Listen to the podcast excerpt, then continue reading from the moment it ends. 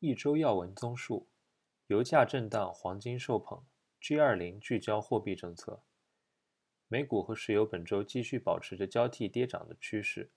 沙特石油部长表示，他们没有减产的意图。而黄金则借着石油的低迷平稳的上涨，并吸引着投资者。美国二手房销量大幅增长，但是制造业持续疲软。摩根大通战略师分析说，在连着几个季度的亏损后，美国经济的大萧条已经很有可能了。A 股于本周遭遇了一个月以来最大的单日跌幅，但是中国股市预计会在几个月内有所反弹。G20 会议于本周在上海召开，中国央行行长周小川在会上称，人民币不存在进一步贬值的基础。